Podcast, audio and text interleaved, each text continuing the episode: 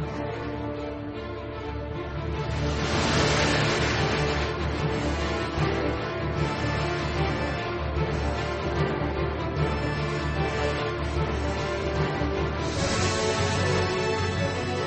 圣殿春秋》，作者肯·弗莱特，翻译胡允环。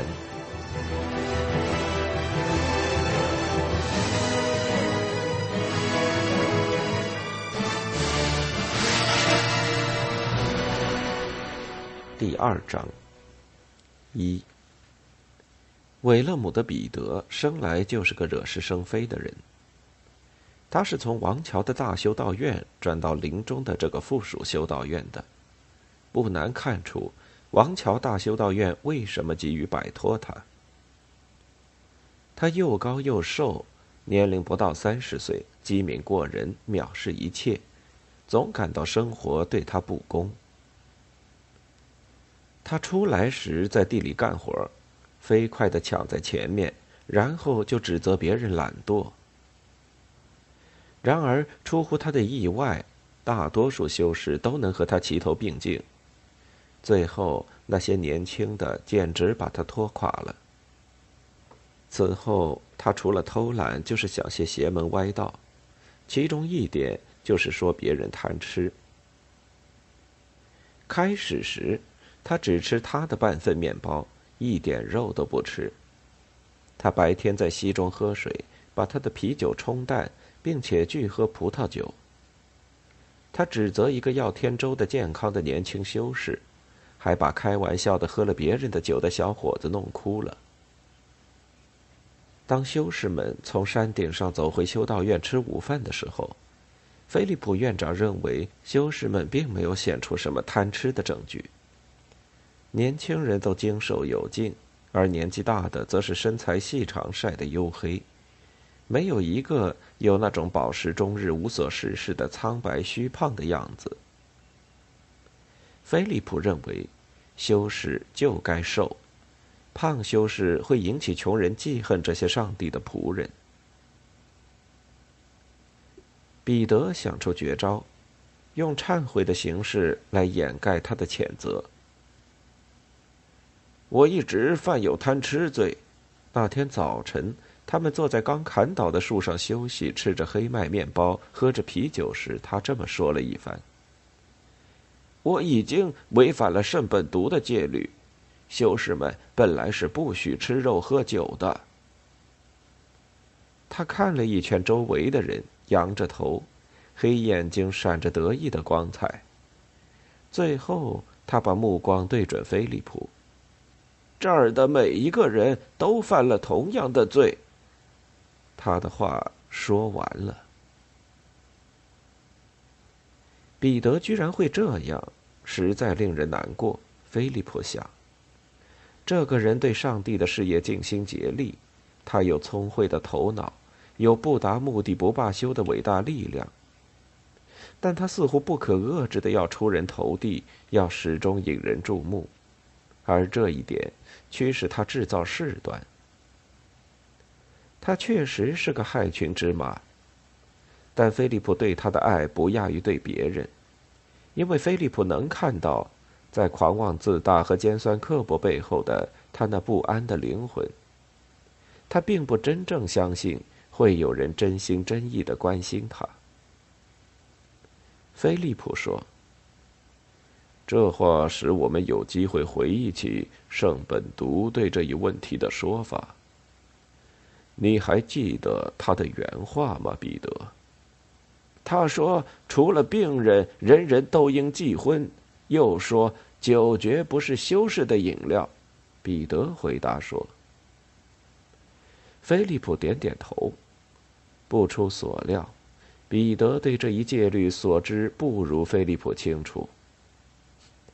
差不多，彼得他说：“圣徒所指并不是肉。”而是四条腿动物的血肉。即使如此，他还指出了例外，不仅包括病人，而且包括弱者。他所说的弱者是什么意思呢？在我们这个小天地里，我们持这样的观点：那些在地里艰苦工作而削弱了健康的人，需要不时吃些牛肉来保持体力。彼得闷声不响的听着这番话，不以为然的拧起眉毛，两道浓黑的眉毛在他那大大的鹰钩鼻的鼻梁上连在一起。整个面孔成了一副强按下蔑视的面具。菲利普接着说：“在酒的问题上，圣徒说，我们解释，酒绝不是修饰的饮料。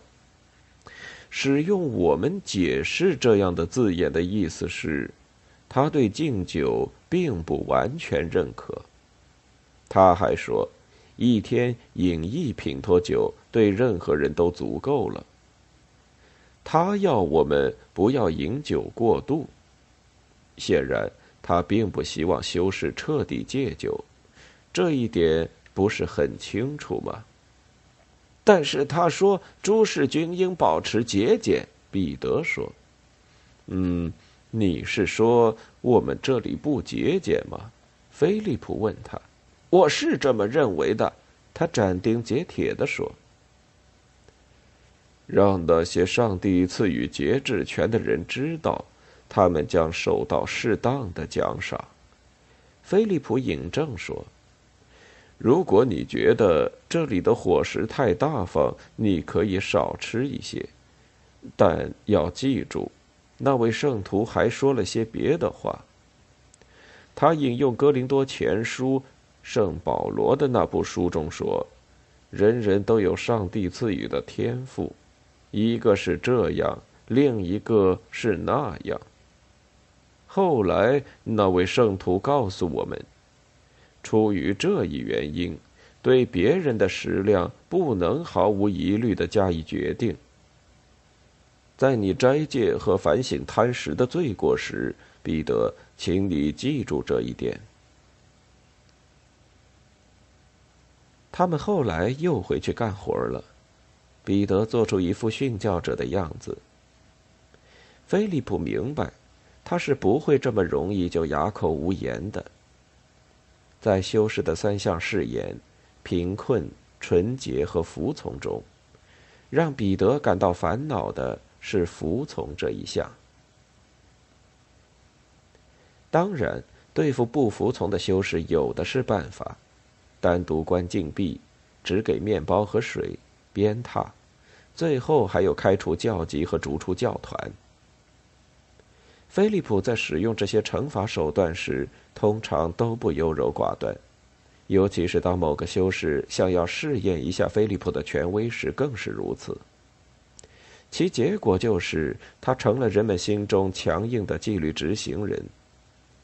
但事实上，他痛恨使用严厉的惩罚手段，他对修士间的兄弟关系造成不和谐，并且让大家都不愉快。反正就彼得而论，惩罚绝不会有任何好处。的确，他只会让他更骄傲，更不肯原谅他人。菲利普得寻找一条途径来控制彼得，并同时软化他，这可不容易。不过他当时就想，如果一切都那么轻而易举，人们也就不需要上帝的指引了。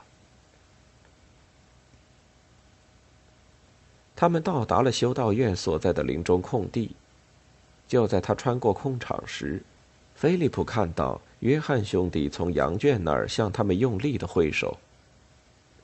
他叫做八便是约尼，有点傻头傻脑。菲利普奇怪，他这会儿有什么可激动的？和约尼在一起的是一个穿教士长袍的男人，他的样子看上去似乎很面熟。菲利普赶紧过去。那教士是个矮小结实的人，年纪在二十五岁上下，长着一头剪短的黑发，那双明亮的蓝眼睛机敏的眨着。菲利普望着他，如同在照镜子。他惊奇的意识到，这教士原来是他的弟弟弗朗西斯。弗朗西斯还抱着一个新生的婴儿。菲利普也不知道到底哪一个更让他震惊，是弗朗西斯还是那婴儿。修士们全都围拢过来。弗朗西斯站起身，把孩子递给约尼。这时，菲利普拥抱了他。“你在这儿干什么？”菲利普高兴地说。“你怎么会抱了个婴儿？”等会儿我再告诉你我为什么在这里。”弗朗西斯说。“至于这个婴儿，我在树林里发现的，孤零零的躺在一堆火旁边。”弗朗西斯停住了。然后呢？菲利普催促着他。弗朗西斯耸了耸肩：“我没法告诉你更多的情况，因为我就知道这一些。我本想昨晚就赶到这儿的，但没成功，所以就在一个护林官的小屋里过夜。今天一清早离开那儿，正骑马沿路走着，听到了婴儿的哭声，不久就看见了他。我捡起他抱到这儿，这就是全部的情况了。”菲利普。用怀疑的眼光看着约尼臂弯里的小包袱，他试探的伸出一只手掀起毯子的一角。他看到一张皱巴巴的粉红色小脸，一张张开着没有牙齿的嘴和一个光秃秃的小脑袋，如同一个年长的修士的缩小形象。他把包袱多打开了一点，看到了弱小的肩膀、挥动的胳膊和紧握的双拳。他仔细的看了看从婴儿的肚脐垂下来的脐带的残地，有点令人作呕。这是天然的吗？菲利普不知道。他看上去就像一块愈合的伤口，会这么一直流下去的。他把包袱又往下接了接。嗯，一个男孩，他说，随着一声干咳，就又给包上了。一个见习修士咯咯直笑。菲利普突然感到无能为力。我到底该拿他怎么办？他思忖着。喂他吗？那婴儿哭了，那声音如同一曲颇受喜爱的赞美诗一般，拨动他的心弦。他饿了，他说，他的心灵深处在想：我怎么知道的？一个修士说：“我们没法喂他。”菲利普刚要说为什么不能，跟着他就明白为什么不能。数英里之内没有女人。然而约尼已经解决了这个问题。菲利普这时看到约尼坐在一个方凳上，把婴儿放在膝头，他手里拿着一条毛巾，把一角拧成螺旋形。他把那脚蘸进一只奶桶，让毛巾吸收一些奶水，然后把布角放在婴儿的嘴边。婴儿张开了嘴，吮吸着毛巾，咽了下去。菲利普简直有点受鼓舞了，这办法很聪明呢，约尼。他惊讶地说。约尼咧嘴笑了。我以前这样做过，一头母山羊死了，但羊羔还没断奶。他得意地说：“所有的修士都眼巴巴的看着约尼重复那简单的动作，把毛巾蘸上奶，让婴儿去嘬。当他把毛巾触到婴儿的嘴唇时，有的修士会张开自己的嘴巴。菲利普看着觉得很好玩。喂着婴儿挺慢的，不过嘛，喂婴儿本来就是个慢功夫。”韦勒姆的彼得和大家一起着迷的看着婴儿，居然有一段时间忘记了对一切都横挑鼻子竖挑眼的习惯。这时他醒悟过来，说：“找到孩子的母亲，麻烦可少多了。”弗朗西斯说：“我怀疑能不能行得通。那做母亲的很可能没结婚，被违反道德的念头吓慌了。我猜他很年轻。”也许她好歹把怀孕的事掩饰过去了，后来到产期临近，她就跑出了家门，进了森林，点起一堆火，一个人生下孩子，然后把孩子撇给狼，又回到他来的地方。他会确保自己不被发现的。婴儿睡着了。菲利普一时冲动，从约尼怀里接过了孩子，他用手把他举到胸前，摇着。可怜的小东西，他说：“实在实在可怜呐。”那种要保护和关心着婴儿的迫切感，激流般的充溢着他。他注意到修士们都在盯着他，对他突然表现出来的温情感到吃惊。他们当然从来没见过他爱抚过谁，因为身体的慈爱在修道院中是严格禁止的。显然，他们原以为他根本不会这样。他想：“唉，他们如今总算知道实情了。”韦勒姆的彼得又开口了：“我们得把这孩子送到温切斯特，在那儿给他找个养母。”要是这话出自别人之口，也许菲利普不会脱口反对。可这是彼得说的，于是菲利普就连忙发话。从此，他的生活就大不一样了。我们不打算把他送给一个养母，他斩钉截铁地说：“这孩子是上帝的恩赐。”他的目光扫遍周围所有的人，修士们睁大眼睛回望着他，玩味着他的这番话。我们要亲自照顾他，他接着说。我们要喂养他，教育他，按上帝的方式把他抚育成人，然后等他长大以后，他自己就成为一个修士，这样我们就把他还给了上帝。四下是一片茫然的寂静。这时，彼得愤愤地说：“这不可能，修士不能抚育婴儿。”菲利普和他弟弟相视一笑，共同想起了一段往事。菲利普重新开口时，他的声音中压着往事的重负。不可能，哼，不，彼得，相反，我敢说这是办得到。我弟弟也有这种把握，我们从经历中知道这一点，是吧，弗朗西斯？就在如今，菲利普认为是末日的那一天，他父亲负伤回家。菲利普是第一个看到他的，骑马沿着已立的山侧小路来到北威尔士的山中茅屋。六岁的菲利普跑出去迎接他，还和往常一样，但这一次，爹没有把他的小男孩甩上他身前的马鞍。他骑得很慢。在鞍上东倒西歪，用右手拽着缰绳，左臂受了伤垂着。他面色苍白，衣服上溅满血点。菲利普又好奇又害怕，因为他还从来没见过他父亲露出虚弱的样子。爹说：“叫你妈来。”他们扶他进屋后，妈撕下了他的衬衫。菲利普吓坏了，他一向节俭的母亲心甘情愿的撕毁了好好的衣服，实在比鲜血更让他震惊。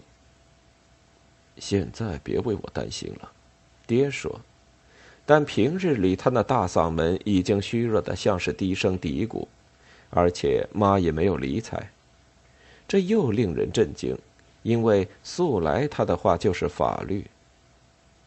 别管我。叫大伙儿都起来到修道院去。他说：“该死的英格兰人马上就要来了。”山顶上有一座带教堂的修道院。菲利普不明白，今天又不是礼拜天，干嘛要到那儿去？妈说：“要是你再流血，你就哪儿也去不了了。”格温姑姑说：“她要敲响警钟，跟着就出去了。”多年以后，当菲利普想起随后发生的事情时，他才明白，当时大家都把他和他四岁的弟弟弗朗西斯忘记了，没人想着要把他们带到修道院的安全地方。大人们都想着自己的孩子，而且以为菲利普和弗朗西斯和他们的父母在一起不会出事。可是爹失血过多，奄奄一息，妈又忙着救护爹，结果英格兰人把他们四个全都抓住了。菲利普小小年纪，他的生活经历还没有给他提供任何心理准备，就只看见两名武装士兵把门踢开，冲进了只有一间屋子的房子。换一种场合，这两个士兵绝不会让人害怕。因为他们是那种又高大又蠢笨的大人，他们嘲弄老妇人，取笑犹太人，半夜都能在酒馆外面打架的。可是如今，菲利普多年以后终于能够客观的看待那天的事情时，才明白，那两个年轻的士兵一心要杀人。他们刚打完仗，听到过人们绝望的尖叫，看到过朋友倒下死去。他们也当真吓得没了理智，但他们打胜了那一仗，并且活了下来。此时正是在追击敌人，除去更多的流血、更多的尖叫、更多的伤口和更多的死亡，什么都无法使他们满足。当他们如同狐狸进了鸡舍似的冲进这间屋子里时，上述的一切都写在他们扭曲的脸上。他们的动作非常迅猛，然而菲利普依然能够记得随后发生的每一件事，就好像每一个动作都持续了很长的时间。两个士兵都穿着盔甲，但只是一件锁子甲短背心和一个带铁条的皮盔。两个人都握着出鞘的剑，其中一个很丑，长着一个又大又弯的鼻子和一只斜眼。他像猩猩那样龇牙咧嘴。另一个留着浓密的胡子，上面溅着血，大概是别人的血，因为他看起来不像挂了彩的样子。两个人没动地方，只是用眼睛扫视着房间。他们那无情又自私的眼睛放过了菲利普和弗朗西斯，注意到妈，最后停留在爹身上。几乎不等别人做出反应，他们就扑向了爹。妈原来正俯身在爹身上，把一条绷带缠到他左臂上。这时他直起腰，面对着两个闯过来的人，他的眼睛里闪着绝望的勇气。爹一跃而起，把未负伤的手放到剑柄上。菲利普吓得喊出了声。那个丑男人把剑举过头顶，用剑柄砸妈的头，然后把他推到一边。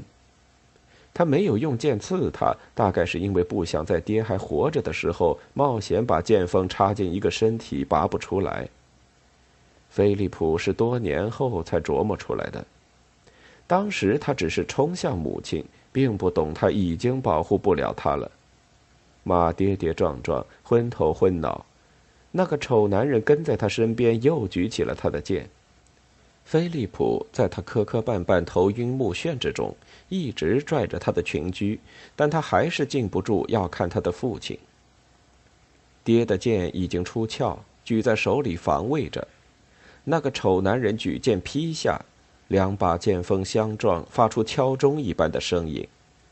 菲利普和一切小男孩一样。认为自己的父亲是不可能战败的。这时他才看清真相：爹因为失血过多而虚弱了。当两剑相撞时，他的剑垂了下去，而那个进攻的人把剑稍稍一举，又迅速地劈了下来。那剑正砍到爹宽肩膀上肌肉粗壮的颈根上。菲利普看到锋利的剑刃割进他父亲的身体，开始尖叫起来。那个丑男人抽回胳膊，再往前一捅，剑尖就刺进了爹的肚子。菲利普吓呆了，他抬头看着他母亲，他的目光与他的目光相遇时，另一个士兵，就是那个大胡子，刚刚把他打倒。他摔倒在菲利普的脚边，头上的伤口不停的往外流血。那大胡子把剑颠倒过来攥着，剑尖朝下，两手握着，高高举起，简直就像人要捅自己的姿势，然后狠狠地戳了下去。剑尖插入妈的胸口时，骨头碎裂的声音痛人心肺。剑锋刺进去很深，深到已经透过他的后背。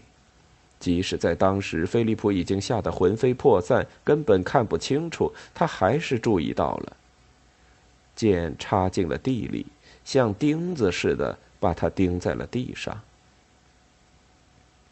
菲利普发疯似的又去看他的父亲，他看到父亲肚子上还插着那丑男人的剑，向前蹒跚了几步，喷出一大口血。刺杀他的那个人后退着，猛拽手中的剑，想从父亲的肚子中拔出剑来。爹又迈了一步，和他对峙着。那丑男人狂叫一声，把剑在爹的肚子里乱搅，这次总算拔出来了。爹扑倒在地，两手去捂破开的肚子，像是要堵住伤口。菲利普总以为人的体内多少是实心的，这时看到那些难看的脏器、肠管从父亲的肚子里翻出来，又恶心又费解。那人高举着剑，剑尖朝下，在爹的身子上方，和那大胡子对付妈妈的姿势一样。然后用同样的方法戳下了最后一剑。两个英格兰人对视着，菲利普没想到他们的脸上居然露出放松的表情。他俩一起转过来看着菲利普和弗朗西斯，一个点了下头，另一个耸了耸肩。菲利普明白，他们打算用利剑把他们兄弟俩开膛，全都杀死。当他意识到那该有多疼时，恐惧在体内沸腾了，直到觉得脑袋就要裂了。胡子溅满血的人迅速弯下腰，抓住弗朗西斯的一只脚踝提了起来。他倒提着孩子，让他悬在半空。小男孩尖叫着“妈妈”，他还不懂得他已经死了。那个丑男人把剑从爸的身上拔出来。臂部后收，准备一剑刺穿弗朗西斯的心脏。那一下没有刺下去，一个威严的声音传来，把两个家伙惊呆了，尖叫声停止了。菲利普才明白，原来是他自己发出的。他往门口瞧去，看见修道院院长彼得身穿家纺长袍站在那里，眼中露出上帝的神潜，手里握着一个木质十字架。像是一把剑。当菲利普在梦魇中又看到那天的情景，在黑夜中冒着冷汗、狂呼滥叫的惊醒时，他总能使自己平静下来，最后放宽心，重新入睡。办法就是回忆一下那天最后的场景：一个没有武器、手拿十字架的人，把惊叫和创伤扫开。彼得院长说话了，菲利普听不懂他用的语言，当然是英语，但意思却是清楚的，因为那两个家伙满面羞惭。大胡子相当轻柔的放下了弗朗西斯。那位修士一边说着，一边信心十足的大步走进屋里。两名士兵往后退了一步，简直像是怕他。他们手持长剑，身着盔甲。而他只是握着十字架，穿着羊毛长袍。他转身背对着那两个士兵，那是一种蔑视他们的姿态。弯下腰对菲利普说话，他声音平淡无奇：“你叫什么名字？”“菲利普。”“哦，对，我想起来了，你弟弟叫什么？”“弗朗西斯。”“嗯。”不错。院长看着地上两具流着血的尸体。那是你妈，对吗？对，菲利普说。当他指着他父亲被开膛破肚的尸体时，感到身上掠过一阵恐怖。他说：“那是我爹。”我知道。修士安慰着他说：“你不该再尖叫了。”你要回答我的问题。你懂得他们已经死了吗？我不知道，菲利普难过的说。他明白动物死了是怎么回事，可这种事怎么会发生在妈和爹的身上呢？彼得院长说：“就像是睡着了。”可他们的眼睛还睁着，菲利普大声说：“那我们最好还是给他们合上吧。”好的，菲利普说，他觉得似乎这样会消除掉什么。彼得院长站起身，用手拉着菲利普和弗朗西斯，领着他们走到他们父亲的尸体旁边。他跪下去。用他的手握住菲利普的右手。我来教你怎么做，他说。他拉着菲利普的手凑近他父亲的面孔，但菲利普害怕起来，不敢碰他的父亲，因为尸体看起来很怪，苍白松弛，还有吓人的伤口。他立刻抽回了手，然后他忧虑的望着彼得院长。一个没人敢违抗他的人，但院长并没有对他生气。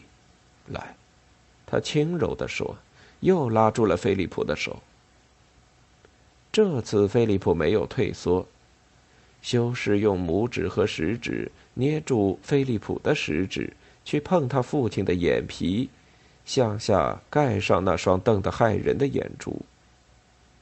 然后院长松开菲利普的手，说：“合上他的另一只眼睛。”这次菲利普不用人帮忙，自己伸出手去，碰到他父亲的眼皮，合上了。这时他感觉好多了。彼得院长说：“我们把你妈的眼睛也合上，好吗？”好的。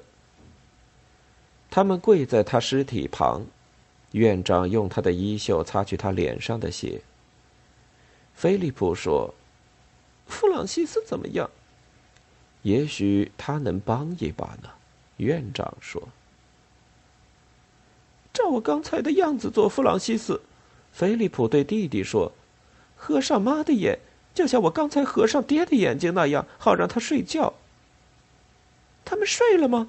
弗朗西斯说：“不是，可就像睡着了。”菲利普蛮懂事的说：“所以他得把眼睛闭上。”那好，弗朗西斯说着，毫不迟疑的伸出胖胖的小手，小心翼翼的合上了母亲的眼睛。